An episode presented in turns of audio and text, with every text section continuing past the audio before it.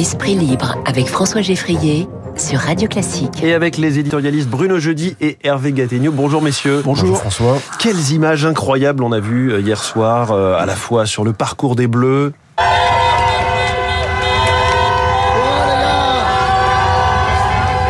Cet autocar qui sillonne les rues de Paris, le boulevard Malzerbe, la place, la, la porte d'Anières jusqu'à la place de la Concorde, et évidemment ces clappings, ces applaudissements. On dit 50 000 personnes place de la Concorde. C'est c'est juste colossal pour pour accueillir, pour euh, célébrer les joueurs de l'équipe de France de football. Vous vous attendiez à une telle ferveur, Hervé Gattegno Bon, peut-être pas une telle ferveur, mais euh, mais une ferveur en tout cas. Et il y a trop d'esprit chagrin dans notre pays euh, qui sont toujours prêts à insister sur euh, ce qui marche pas et à annoncer toujours le pire.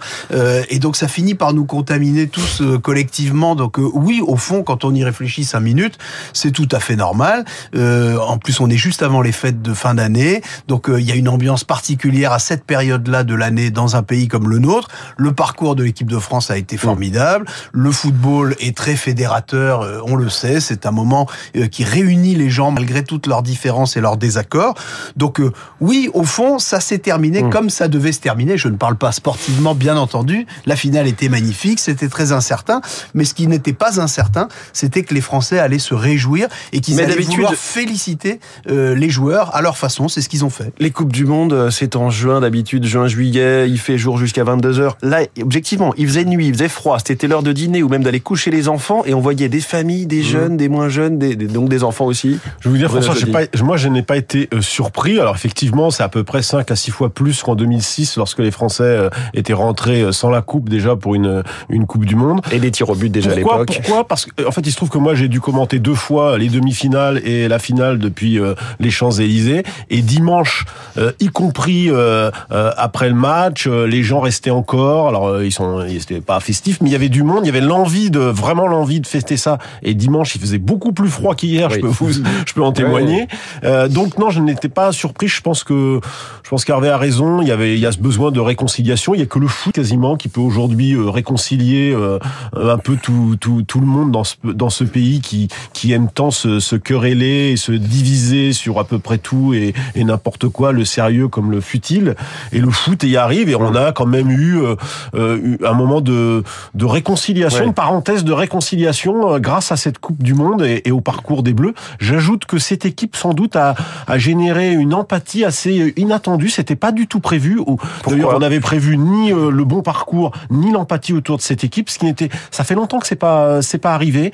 Je crois que c'est, c'est lié d'abord à la surprise de et à leur beau jeu, parce que c'est une équipe qui joue bien, qui joue, euh, qui a, qui a, qui attaque.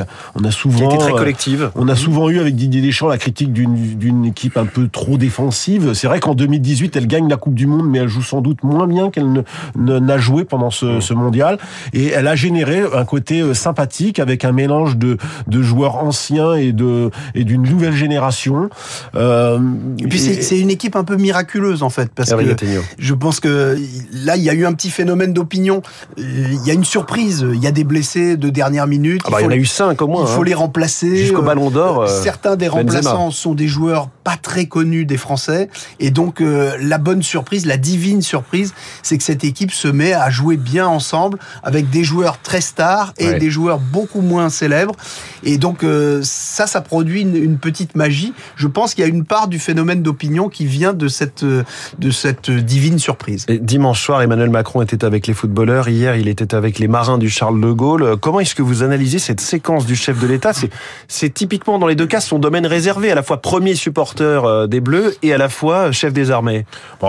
domaine, réservé pour le football, j'irais peut-être pas, peut-être pas jusque-là, et peut-être que euh, au fil des temps et depuis Jacques Chirac, les présidents euh, ont cru que les uns après les autres, ils pourraient bénéficier de la même euh, le même bond de popularité qu'avait connu euh, Jacques Chirac. Or, c'est c'est faux. Euh, on, le sait maintenant. Les présidents gagnent assez peu de points maintenant à la faveur du parcours. Quand ils n'en perdent pas. quand ils n'en perdent pas. Là, Emmanuel Macron a sans doute surjoué un peu tout ça. Moi, j'ai trouvé que ça correspondait à sa personnalité. Hein. C'est un authentique fan de football. Donc, il a tout donné comme supporter.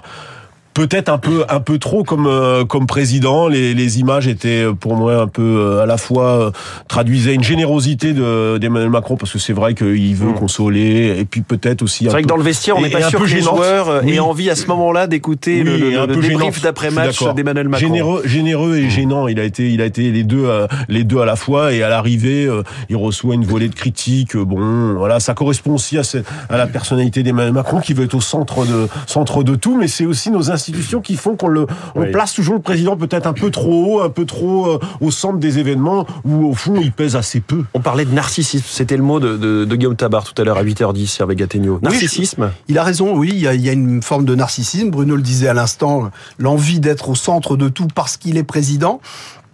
Et puis, euh, je pense qu'il y a un peu d'immaturité aussi. Euh, À 44 ans. Oui, mais on, peut être un peu immature. On a, on a tous une part d'immaturité. Peut-être que Emmanuel Macron euh, en a plus que d'autres sur certains aspects. Et dans sa passion pour le sport et notamment pour le football, je pense qu'il y en a un peu.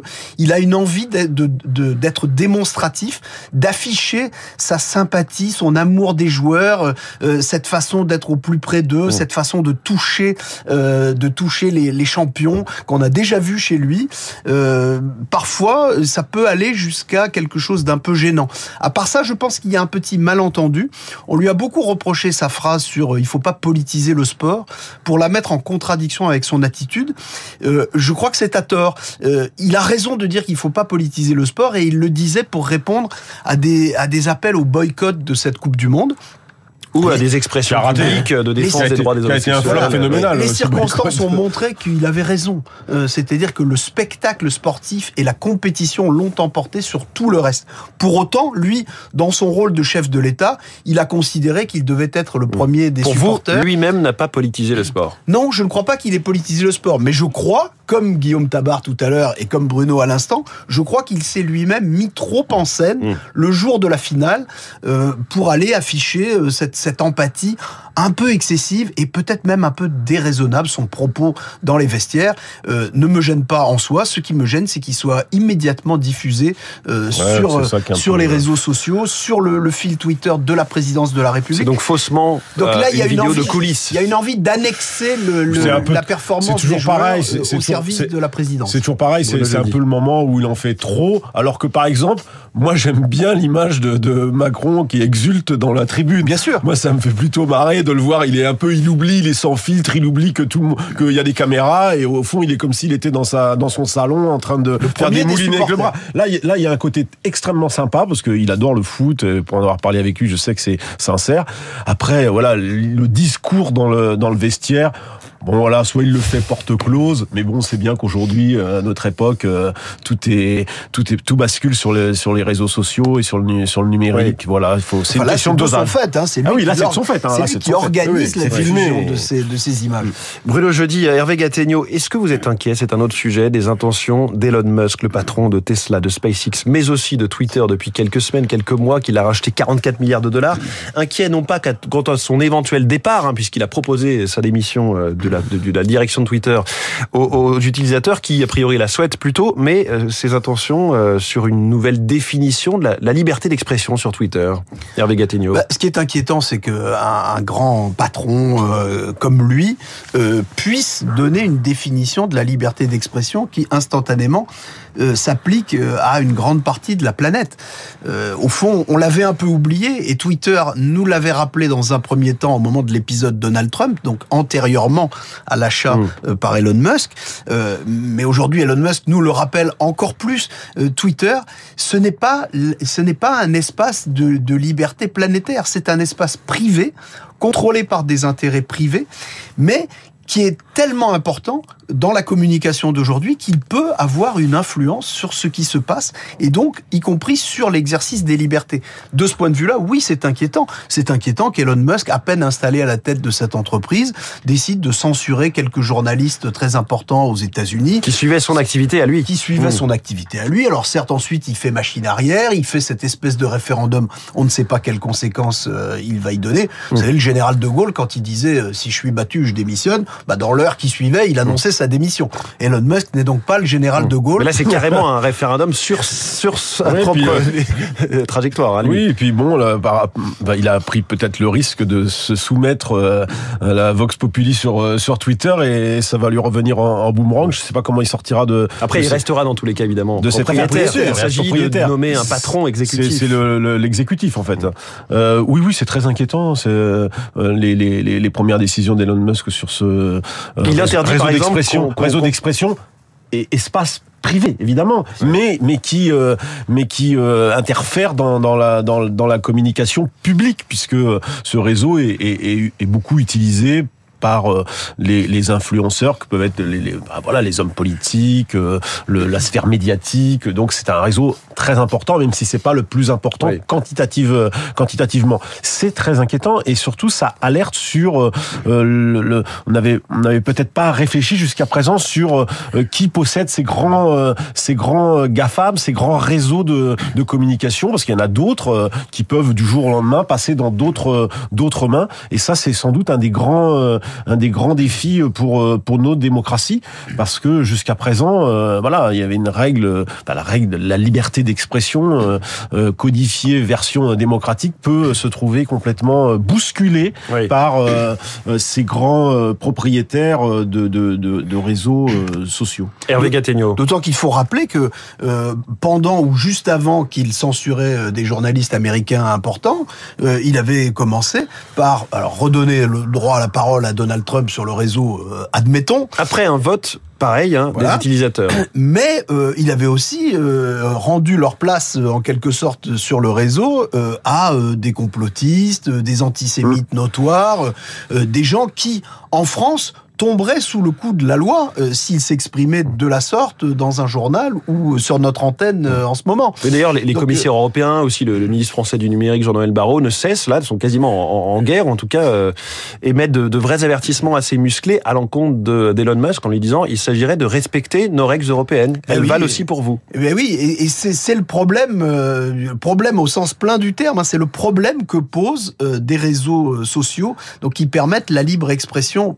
planétaire, euh, alors que pour l'instant il n'y a pas de règles planétaires de, de, de, de préservation Mmh. euh, de la liberté d'expression dans un cadre démocratique. Quand on voit la difficulté à faire accepter, un- à faire adopter en tout cas un accord sur la biodiversité au niveau planétaire, on se dit que c'est pas forcément simple pour les réseaux sociaux. Il nous Non, reste 45 pas très secondes. Ah non, ça c'est sûr, ça c'est sûr que c'est pas c'est pas simple. Et quant à l'accord euh, sur la biodiversité, je suis pas sûr non plus qu'il satisfasse tout le monde. J'ai entendu une de vos interlocutrices dans le Claire journal, et peut-être que là euh, on, on est en train de courir après euh, le temps et que le, le- on a on a plus le temps. Hum. C'est tout Et que c'est compliqué de se mettre d'accord Mais- à 194 Mais il faut se rappeler quand mais- même, pardon, il faut se rappeler de ce qui s'est passé sur le nucléaire. hein.